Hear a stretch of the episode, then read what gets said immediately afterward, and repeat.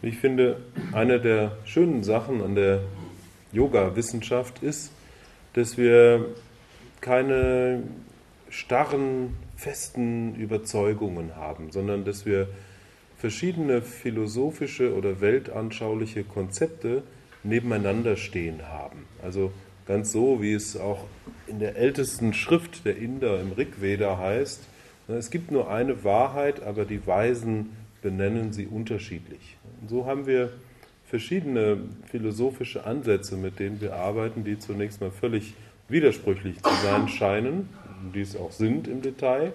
Und wir sagen, es ist eben nicht entweder oder, sondern es ist sowohl als auch. Also man kann die Dinge so oder so sehen. Und so auch in Bezug auf Gott. Gott ist ja ein ganz schwieriges Wort. Jeder versteht unter dem Wort Gott etwas ganz anderes und damit sind jede Menge Konzepte verbunden. Also auch im Yoga haben wir da ganz unterschiedliche Ansätze zu erklären äh, oder zu versuchen zu erklären, äh, worum es um Gott geht. Und ein, ein sehr schönes Konzept, finde ich, äh, ist das Konzept, ähm, Gott in der ersten, zweiten oder dritten Person zu betrachten. Also wenn wir sagen, ja, Gott ist in der ersten Person, Singular, ja, dann, ähm, dann heißt es, ich bin Gott. Das heißt jetzt nicht, dass ich als Person äh, Gott bin, sondern das, was ich in Wirklichkeit bin, jenseits von Körper und Persönlichkeit, jenseits von dem, was vergänglich ist, ja, das, was mein wahres Wesen ist, ist identisch mit Gott. Also das, was ich in Wirklichkeit bin, ja, ist das reine Bewusstsein, welches alles umfasst, beziehungsweise die Grundlage äh, von allem ist. Und alles das, was als Erfahrung äh, wahrgenommen wird, oder alles das, was an Erscheinungen in diesem Bewusstsein auftaucht, ja, findet nur in diesem Bewusstsein statt. Also ähm, das, was ich in Wirklichkeit bin, ja, ist die, die göttliche Präsenz, ja, die, das göttliche alldurchdringende Bewusstsein und alles, was durch mich erfahren wird, ja, ist eben ja, das Kommen und Gehen der unterschiedlichen Erfahrungen, die im Bewusstsein stattfinden. Und so, ja, Gott in der ersten Person, das, was wir im Jnana-Yoga vor allen Dingen betreiben.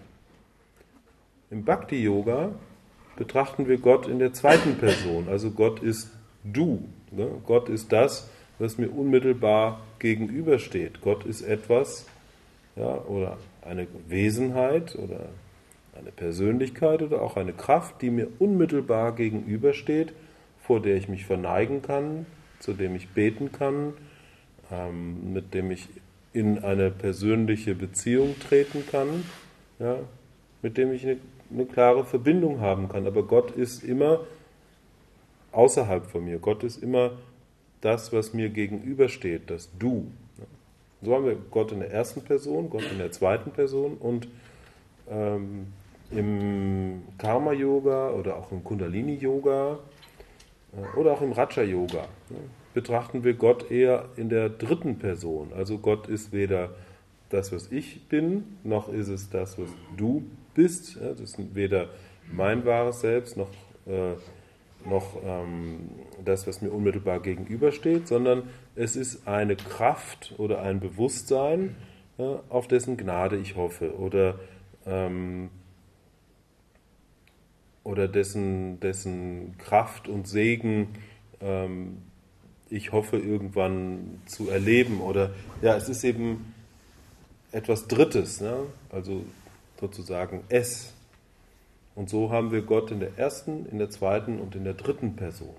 Wobei natürlich auch beim Karma-Yoga, Kundalini-Yoga und Raja-Yoga klar ist, ähm, dass es darum geht, letztlich äh, zu erkennen oder zu erfahren, äh, dass Gott in der ersten Person existiert, aber äh, wir gehen davon aus, dass wir erstmal hm, mit unserem begrenzten Bewusstsein nicht so weit sind, dass wir das erkennen können. Und so gehen wir erstmal von dieser äh, Idee, dass Gott in der dritten Person ist, aus. Und dann sagen wir auch, dass Gott sowohl konkret ist als auch absolut ist. Äh, abstrakt, Entschuldigung. Also Gott können wir sowohl betrachten als, als konkrete persönliche Wesenheit, ja, mit der wir vielleicht sprechen können, zu der wir beten können, mit der wir in eine klare Verbindung treten können. Aber die Schriften sagen auch ganz klar, Gott ist jenseits von Namen, Formen und Eigenschaften. Gott ist nicht greifbar, Gott ist nicht beschreibbar. Ja, Gott ist, ähm, ist auch ja, überhaupt nicht in irgendeiner Form ähm, als etwas außerhalb von uns erfahrbar. Und das haben wir beides gleichzeitig.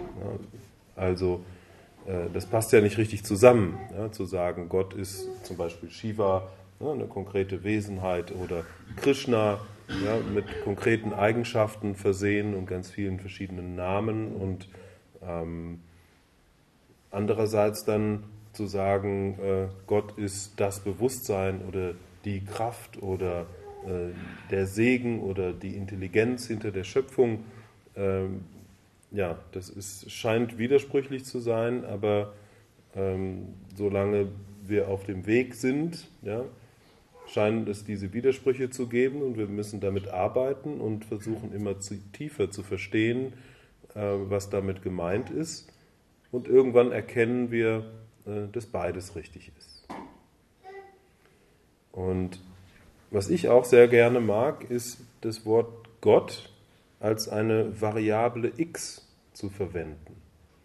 Also der eine setzt dann sozusagen ein, was weiß ich, Allah oder Manitou, der nächste setzt dann ein Krishna oder Shiva ja, und ein Atheist zum Beispiel setzt ein das große Mysterium oder äh, die mysteriöse Kraft, die, die das Universum durchdringt oder, ähm, oder was auch immer man für ein persönliches Konzept hat von Gott. Ja, also ich glaube, wir sollten uns einfach immer darüber bewusst sein, ja, dass Gott jenseits von Konzepten ist, dass Gott nicht beschreibbar ist.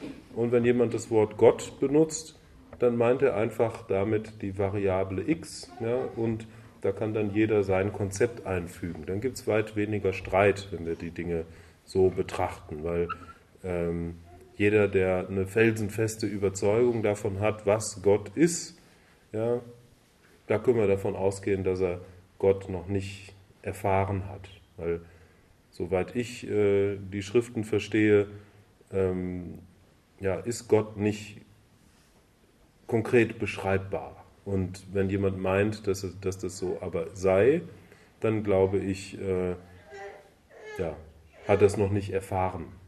Denn Gott ist eben äh, unendlich und äh, unbeschreibbar und, äh, und einfach unfassbar für uns.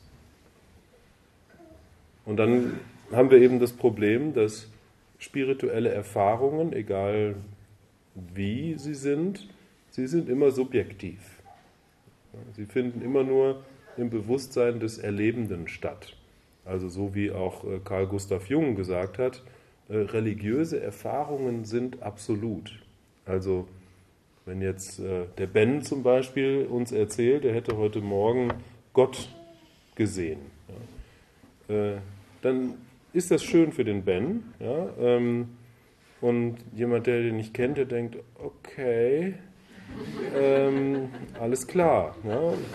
Aber ich kenne den Ben ja, und irgendwie habe ich Vertrauen zu dem und dann würde ich denken, ah, also wenn der Ben Gott gesehen hätte, ja, den kenne ich, dem vertraue ich, dann scheint ja da irgendwie was dran zu sein.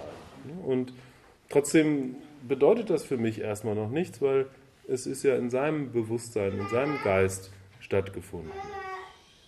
Kann sein, dass er sich äh, zum Positiven verändert durch diese subjektive Erfahrung, aber das ist für mich noch kein Beweis. Es lässt sich in keiner Weise irgendwie beweisen, auch wenn, wenn er mir erzählt, dass sein Chakra aufgegangen ist oder er die reine Liebe erfahren hat. Das sind alles Dinge, die vollkommen subjektiv sind und nicht teilbar und nicht beweisbar. Und das ist eben auch das große Problem. Ja? Und, ähm, und es wird auch immer so bleiben. Ne? Es wird keinen Beweis für Gott geben. Es wird keine äh, Möglichkeit geben, spirituelle Erfahrungen universell äh, erfahrbar oder belegbar zu machen, sondern das hat immer mit, ja, mit Glauben oder Vertrauen zu tun. Ja? Mit Glauben in darin, dass es möglich ist und mit Vertrauen darin, dass diejenigen, die es erlebt haben und davon berichten, dass da irgendwie was dran ist. Und Yoga ist dann eben eine Erfahrungswissenschaft. Uns reicht es nicht äh, zu hören, ja, Gott ist so und so und ähm, wenn du dich so und so verhältst, dann wirst du seine Gnade erfahren, sondern wir wollen tatsächlich die die Gnade erfahren. Wir wollen tatsächlich Gott erleben. Ja, Yoga ist eine, eine mystische Praxis, wo es darum geht, ja, dass, dass wir Gott selbst erfahren können, dass wir Gott selbst erkennen und erleben können. Und da hat jeder seinen eigenen individuellen Weg. Da gibt es keine, keine ja, festgelegte Vorgehensweise, wie wir durch Handlung A dieses Ziel B erreichen können, sondern ja, da hat jeder seinen individuellen Weg, wo wir uns natürlich orientieren an der Yoga-Wissenschaft oder überhaupt an, an spirituellen Lehren, aber den Weg müssen wir eben selber gehen. Und das ist ein harter, langer, steiniger Weg. Nein, Nein natürlich Quatsch. Also für mich ist, ähm, für mich ist sind zwei Punkte wichtig, um zu schauen, ob jemand wirklich ähm, ja, irgendwie spirituell vielleicht einen Schritt weiter ist. Und das eine ist Lebensfreude und das andere ist Demut. Also für mich ist ganz entscheidend, äh, dass ein spiritueller Weg eben mit diesen beiden Punkten ähm, zu tun hat. Also dass jemand äh, so eine Demut gegenüber der Schöpfung, seinen Mitmenschen und letztlich gegenüber Gott hat.